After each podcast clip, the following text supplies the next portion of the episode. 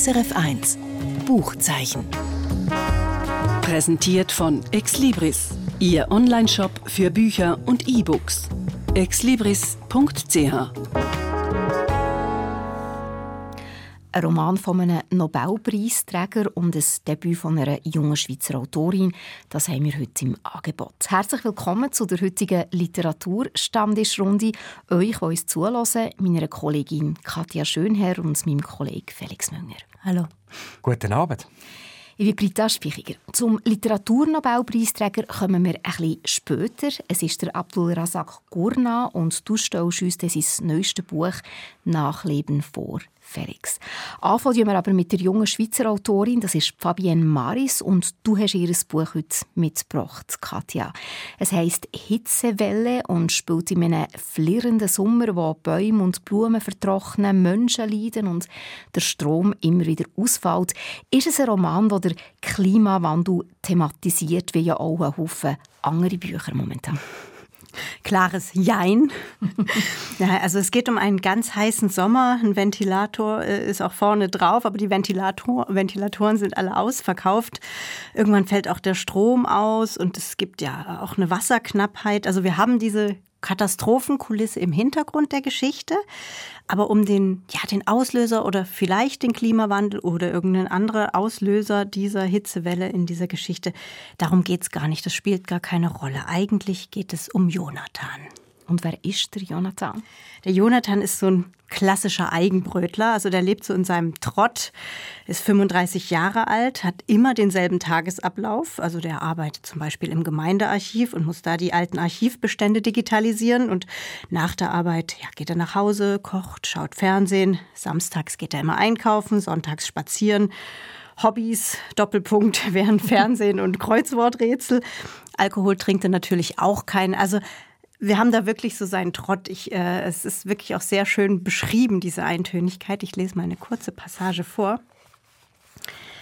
Seine Abende gestaltete er immer gleich, egal welcher Tag es war. Als erstes kochte er etwas, anschließend aß er am Küchentisch.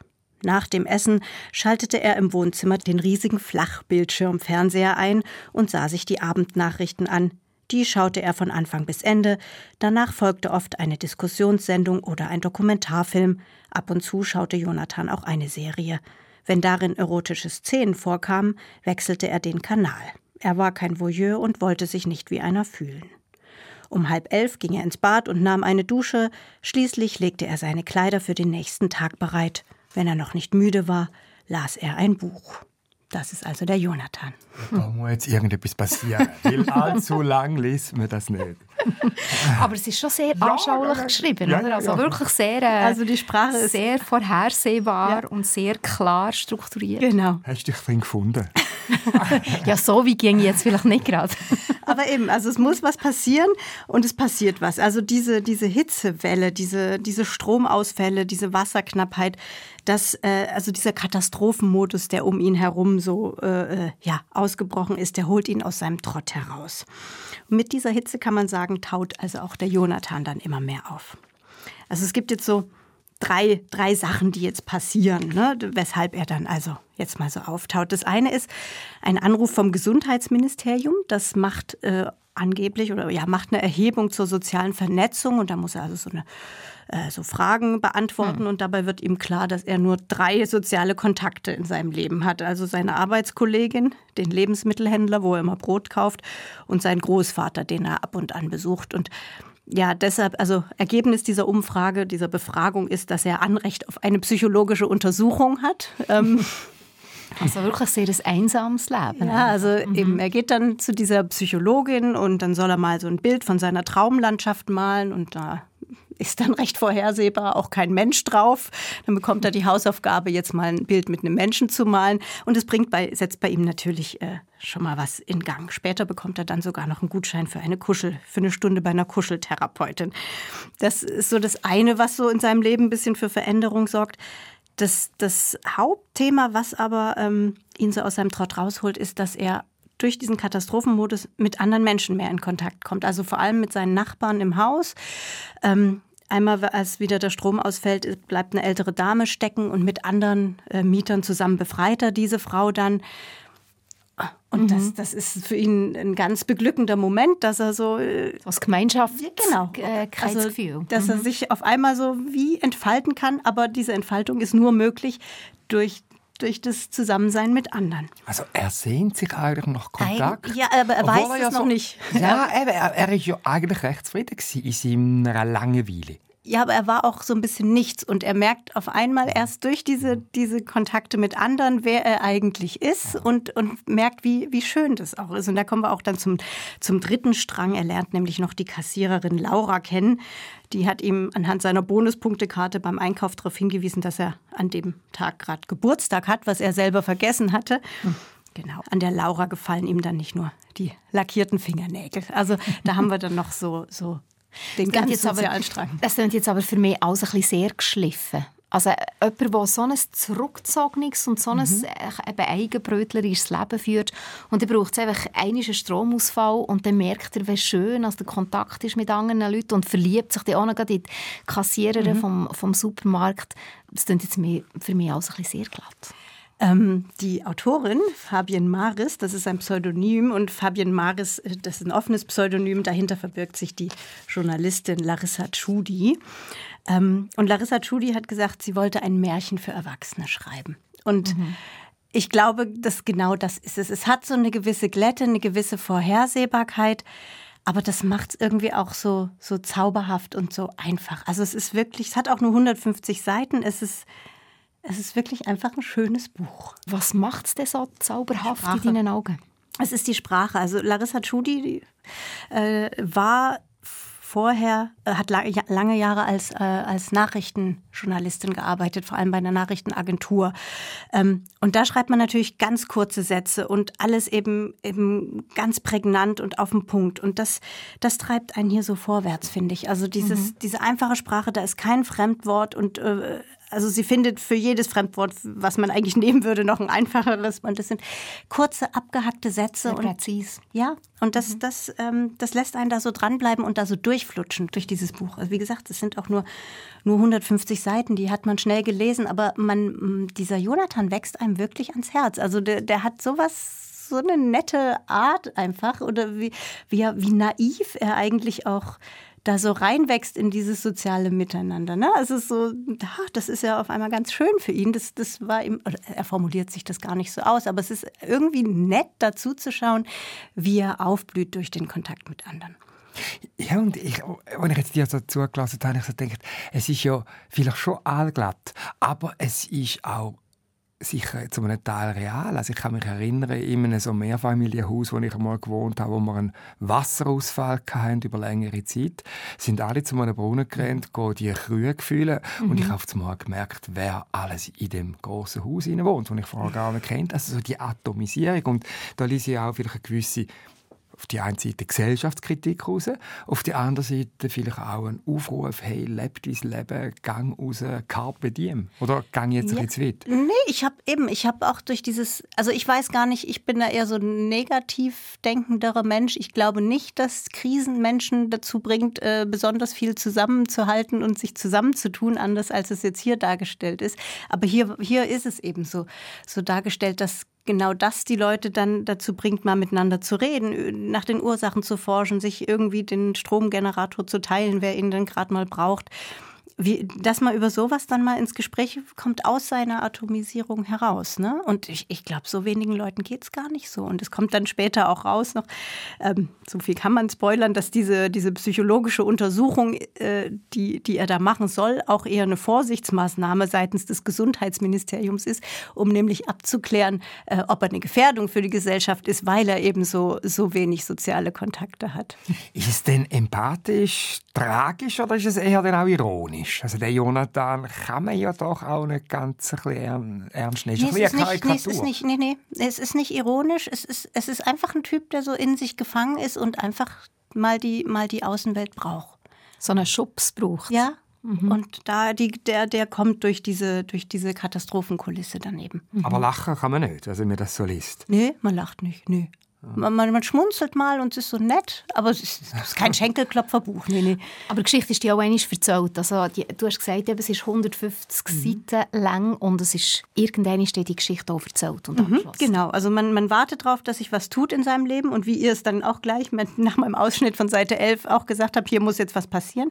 Und das kommt dann auch und das ist mhm. nach 150 Seiten erzählt und genau in dem ist, das ist eine runde Sache. Also es mhm. ist wirklich einfach in sich schlüssig, mehr, mehr, mehr erwartet man dann auch nicht. Ja, ja. Genau, Wem würdest du das Buch empfehlen? Ähm, das, das war so ein Gedanke, der mir beim, beim Lesen direkt kam. Das ist ein super Buch für Leute, die lange nichts gelesen haben. Also manchmal, wenn man länger kein Buch zur Hand genommen hat, kriegt man so eine gewisse Schwellenangst. Oh, was soll ich denn überhaupt lesen? Und das ist das nicht zu, zu schwer und so weiter. Und das ist ein super Buch, um wieder reinzukommen, weil es ist nicht es hat was, es ist nicht seicht, aber trotzdem lässt sich's gut lesen. Hitzewelle heisst der erste Roman von der Schweizer Autorin Fabienne Maris, den Katja Schönherr heute vorgestellt hat. Erschienen ist der Roman im Atlantis Verlag und ich glaube 160 Seiten lang. Oder 150, Oder 150. ich noch mal schauen. So in dieser Grössenordnung. und jetzt zu etwas ganz anderem und auch zu einem ganz anderen Thema. Rassismus und Gräueltaten ohne Ende. In seinem neuesten Roman «Nachleben» zeichnet der Literaturnobelpreisträger Abdul Razak Gurna ein erschütterndes Bild von der deutschen und britischen Herrschaft in Ostafrika zur Zeit von Kolonialismus und Imperialismus, also Ende 19. Anfang 20. Jahrhundert. Der Kolonialismus und Gräueltaten der Europäer die sind ja schon in verschiedensten Romanen Thema gewesen, zum Beispiel beim Joseph Conrad oder beim George Orwell. Und du hast jetzt für heute den aktuellen Roman von Abdul Razak Gurna ausgelesen. Felix und Nedoa Stammtisch gebracht. Was macht ihn in deinen Augen so besonders? Ja, es ist schon so. Wie du sagst, es ist natürlich ein Thema, das immer wieder aufgegriffen worden ist und auch aufgegriffen wird von Gegenwartsautoren, Zizi Dangaremga zum Beispiel mhm. oder der äh, Nobelpreisträger Anwärter, der ewige Ngugi wa Thiong'o aus Kenia. Aber ich glaube, was eben ausmacht, auch besonders, ist der Anspruch, wo der Abdul Razak Gurma da antritt mit dem Roman. Und zwar schlägt er einen Bogen, einen zeitlichen, vom 19. Jahrhundert bis in die 1960er Jahre, bis zur Unabhängigkeit vom, äh, vom heutigen Tansania mhm. 1961. Also konkret geht es um die ostafrikanische Küste. Äh, das war dort mal äh, Ende vom 19. Jahrhundert eine deutsche Kolonie Deutsch-Ostafrika. Es ist ja eine von vier im Ganzen. Da hat es noch Kamerun gegeben, da hat es noch Togo gegeben und das heutige Namibia im Südwesten von Afrika. Und es ist erschütternd zu lesen, was die Deutschen und auch später die britischen Kolonialherren angerichtet haben. Das Buch erzählt von Rassismus, von Armut, von Ausbeutung, von Gewalt und äh, Völkermord, aber auch von der Liebessehnsucht, nach der, von der Sehnsucht nach Geborgenheit, von der Sehnsucht nach einem besseren Leben, wo die Menschen dort umtreibt. Und das Besondere mhm. an dem Buch ist, es wird konsequent aus der afrikanischen Perspektive erzählt. Also da gibt es keine europäischen Entscheidungsträger, mhm. wo da mhm. das Land verteilen teilen und mhm. sich militärisch, strategische Überlegungen machen, sondern es geht um Menschen vor Ort. Und ich glaube, das macht dann eben sichtbar, wie es sich anfühlt äh, in einem Gesellschaftsleben, wo Kolonialherren sagen haben, Menschen, Weisse aus dem Norden und wo dann dem kolonisierten Volk ihren Willen aufdrucken mit allen Ambivalenzen und Verwerfungen. Mhm. Und das sind jetzt eben Themen, die angeschnitten werden in diesem Buch, aber es ist eben ein Roman, also es wird eine Geschichte erzählt. Was für eine Geschichte ist das? Es ist eine Geschichte, wo der Abdul Razak äh, einige wenige Hauptfiguren entwickelt, drei, vielleicht vier, und da gibt es natürlich ganz einen Haufen Nebenfiguren, es ist ein grosses Arsenal. Und vielleicht kann ich mal eine rausgreifen, das ist der Hamza, der wird von, der, von seiner Familie, wo arm ist, an einen Händler übergeben, also die Schulden von der Familie dann soll abbauen. Das ist ein unfreies, ein perspektivenloses Leben. Mhm. Und irgendwann schließt sich dann, dann der Hamza den Schutztruppen an, der sogenannten genannt. Also das sind die Truppen, die die Deutschen vor Ort eingesetzt haben in der Kolonie, zum mordend, drangsalierend, hm. durchs Land zu ziehen, Terror zu verbreiten. Und er schließt sich denen an. Genau. Das ist etwas, wo eben... Also jetzt gibt es einen Bruch mit seiner Familie. Ja, nein, nicht direkt. Das ist, wenn die Familie ist schon lange weg, oder? Der ist auf sich selber gestellt. Aber es zeigt eben. Er wechselt die Fronten ja eigentlich. Oder? Ja, genau. Mhm. Das, und das zeigt eben der, der Roman wahnsinnig gut, dass die Menschen in den Kolonien selbstverständlich zum ganz großen Teil äh, natürlich äh, Opfer sind, aber aufgrund der Umstände können also sie im Einzelfall ja. gezwungen mhm. werden, auch zu Täter zu werden. Nicht um das zu rechtfertigen, es zeigt einfach die ganze Komplexität mhm. von der Lage. Es gibt dann auch eine andere Figur, wo sich auch den sogenannten Askari heißen die, den Schutztruppen anschließen und wo sich dann irgendetwas zurechtleitet, wie kann man auf die Seite der Peiniger äh, mhm. wechseln und dann eben so die Stereotype abbettet, äh, ja, die Deutschen haben einen ganzen Haufen Gutes gemacht, auch die Briten später, oder? Haben einen ganzen Haufen Gutes gemacht. Und äh, darum hätten sie eben müssen so eingreifen, um den Wilden in Afrika Gehorsam, Respekt und Kultur beizubringen. Also, Was sich das quasi schön redet. Ja, und wo eben zeigt, wie man Menschen so weit bringt, dass sie ihre vermeintliche Unterlegenheit, kulturell gesehen, dem zugeben. Und das wiederum, und auch um das geht es Abdul Razak Gurna natürlich, das ganze enorme äh, Erbe zu zeigen, wo der Kolonialismus bis heute hinterlässt. Eben in so einem latenten, das ist dann unterschiedlich ausprägt natürlich, in einem latenten Minderwertigkeitsgefühl der eigenen Herkunft und der eigenen Kultur gegenüber. Und fandst du es emotional nachvollziehbar dargestellt, diesen, diesen Frontenwechsel? Ja, es ist eine, eine, verzweifelte, aussichtslose Perspektive. Ich meine, was sollen die jungen Menschen machen? Es hat nichts zu machen gegeben und die Kolonialherren sind äh, die, die jetzt sagen haben, die sagen, äh, wie die Musik spielt und man hat sich halt in denen angeschlossen. Aber das ist jetzt eine Episode, die ich jetzt da rausgegriffen habe, von einem riesigen Sammelsurium von Episoden, die es da gibt. Aber du hast gesagt, es ist eine sehr komplexe Geschichte mit ganz vielen verschiedenen Faktoren, auch mit offenbar Haufen verschiedene Figuren in diesem Roman. In was für einen Spruch verzählt der Gurnade, dass das überhaupt auch lesbar ist und verständlich? Es ist eine sehr zurückhaltende Sprache, sehr dokumentarisch, ich würde sagen fast schon minimalistisch. Also das ist eine Sprache, die ohne Adjektiv auskommt, oder nur wenig. Äh, es gibt wenig Metaphorik, sondern sehr nüchtern, wenn ein Historiker schildert er. Es mhm. hat etwas äh, Journalistisches, wie das erzählt wird. Und da bleibst du gleich dran? Ja, es, ich habe jetzt das Gefühl, ich muss mich ein bisschen daran gewöhnen. Es ist jetzt nicht ein, ein Buch, wo eine, wahnsinnige empathische Wärme ausstrahlt, wo ich mich nachher in die Figuren hineinversetzen und mit denen mitleiden, sondern ich werde schon auf Distanz gehalten. Aber es ist eben der spannende und auch äh, wahrscheinlich der überzeugende äh, Aspekt von dem Buch, dass er eine große Distanz schafft, einerseits zwischen dem Grauen, wo da gezeigt wird, und der absolut nüchterne, sachliche, auf jedes moralische Werturteil verzichtende Sprache. Das Werturteil. Das ist aber, glaube ich, was, was Typisches für ihn. Also das hat er in den anderen Büchern auch schon. Ja, aber ich habe jetzt gerade in, in, anderen Büchern von ihm, im, äh, im Paradise, wo so ein etwas wie der Vorgängerroman könnte sein von dem, es spielt so zur ähnlichen Zeit, der ist schon draußen gewesen, bevor der Gurna den Nobelpreis bekommen hat, hat er schon eine andere Sprache, die ist metaphorischer und er spielt dort auch noch viel mehr mit der Erzählfigur. Also so das, so das Nüchterne, dunkelt mich jetzt da stärker akzentuiert. Mhm. Mhm.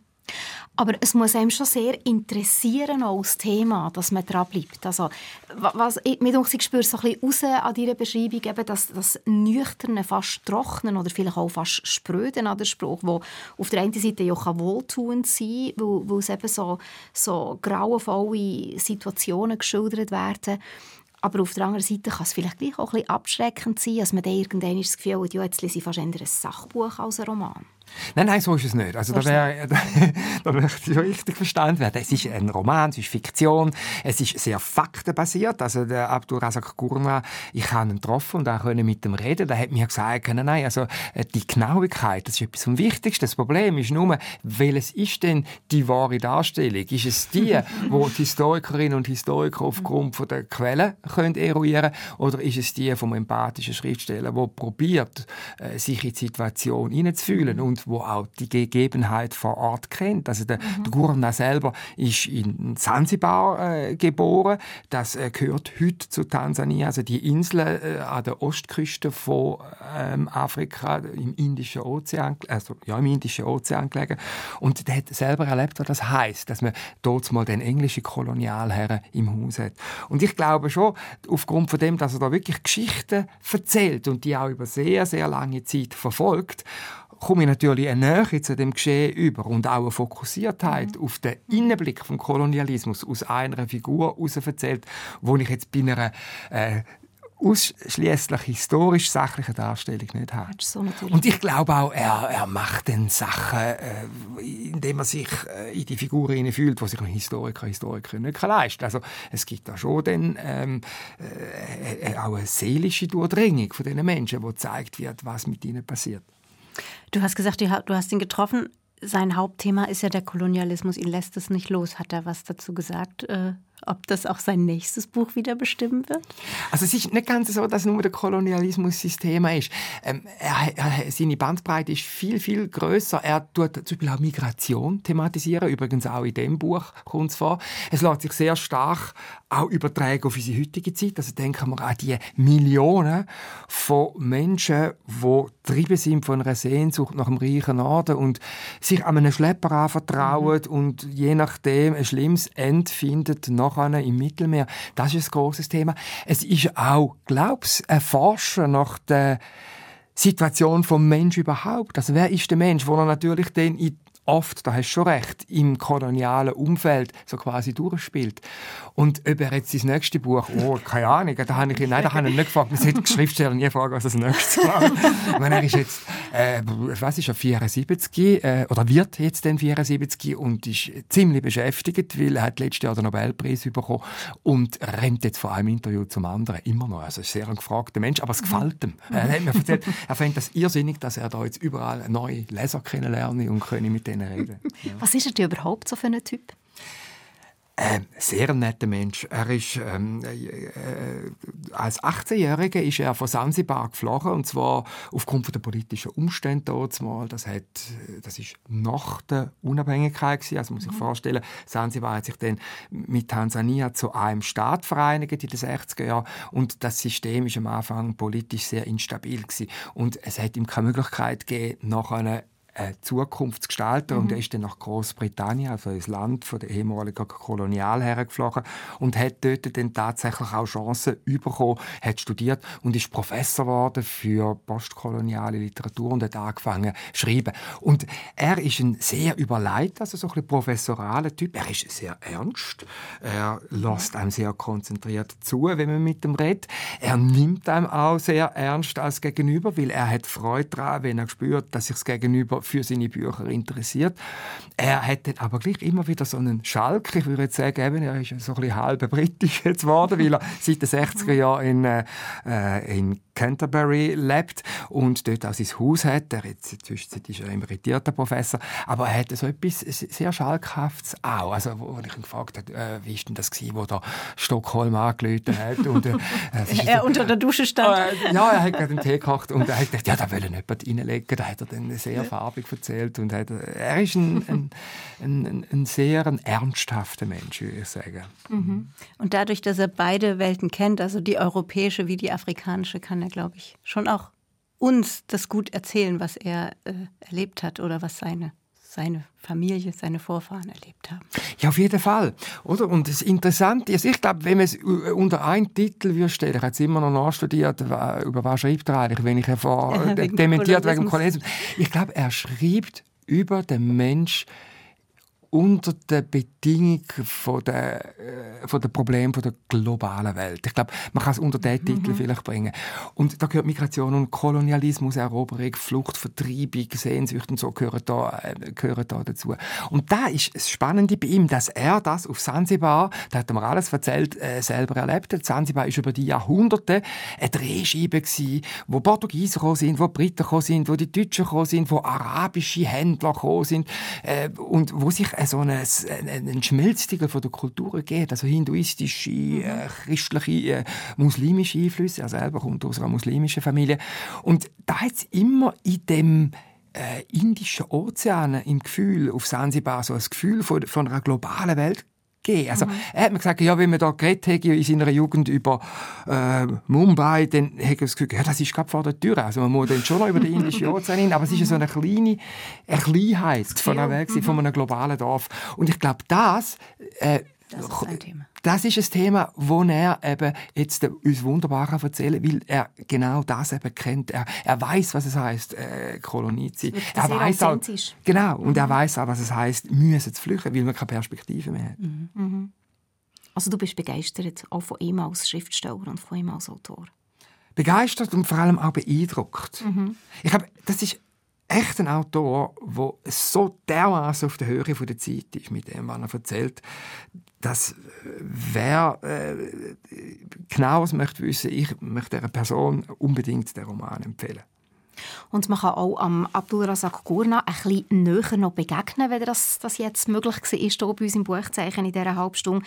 Du, wir haben eben gesagt, du hast ihn getroffen und mit ihm ein Gespräch geführt und das Gespräch kann man hören in der Sendung «Kontext», wo morgen Morgen am 9. und so um halb 7 auf SRF 2 Kultur ausgestrahlt wird. Oder man kann es auch jetzt gerade schon hören auf srf1.de CH, also offenbar sehr ein beeindruckender Mann, der Abdul Razak Gurna, der ein neues Buch draus hat, das du jetzt Felix gerade vorgestellt hast. Nachleben heisst es, erschienen ist es im Penguin Verlag, 384 Seiten lang und übersetzt von der Eva Bonne, heute vorgestellt eben vom Felix. Und das Buch, das wir am Anfang darüber geredet haben, das hat der Titel «Hitzewelle» von der Fabienne Maris, vorgestellt heute von der Katja Schönherr. Danke euch zwei, Katja und Felix, dass ihr heute mit mir am Literaturstand gesessen seid. Sehr gerne. Sehr gerne geschehen. Und jetzt zum Schluss noch ein Kurztipp. Meine bessere Schwester heißt der Roman. Geschrieben hat die englische Autorin Rebecca Wade. Es geht um geschwisterte Beziehungen, psychische Krankheit und Traumata, die sich weiter vererben. Schwere Themen mit Leichtigkeit erzählt. Nach Jahren treffen sich drei Geschwister bei der Beerdigung von ihrer Tante. Die drei könnten nicht unterschiedlicher sein. Das sind die beiden Zwillingsschwestern Alice und Hannah. Der eine geht Harmonie über alles und die andere ist Rebellin. Und der dritte im Bund, ihr Bruder der Michael, nörgelt ständig an allem und allen um. Mit ihm und auch mit der Alice hat Hannah seit Jahren nicht mehr geredet und das ist genau auch der Grundkonflikt vom Buch. In dieser Familie wissen alle ganz genau, was sie nicht haben. Es geht immer ums Vergleichen und dass man dabei selber schlechter abschnitt. Und der Fokus vom Roman der liegt auf dem Verhalten der einzelnen Familienmitglieder. Sehr authentisch zeichnet ist zum Beispiel die Alice, wo nicht einmal der Gedanken erträgt, dass etwas schief laufen könnte. Sie hat als Mädchen aus Schuhkarton Babyhäuschen bastelt und schon dann nicht wollen, dass sie jemand anderes einrichtet, weil es eben dann vielleicht falsch könnte sein. Und anhand von solchen Beschreibungen gelingt es der Autorin, sehr noch am Leben und am familiären Alltag zu erzählen. Sie zeigt auch, wie noch das Komisches und Tragisches beieinander liegen kann. Rebecca Wade erzählt sehr fein von familiären Verbindungen und Mechanismen und beim Lesen wird dem klar, wie wenig das es manchmal braucht, für jemanden sehr zu verletzen oder jemandem zu zeigen, wie gern das man oder sie hat.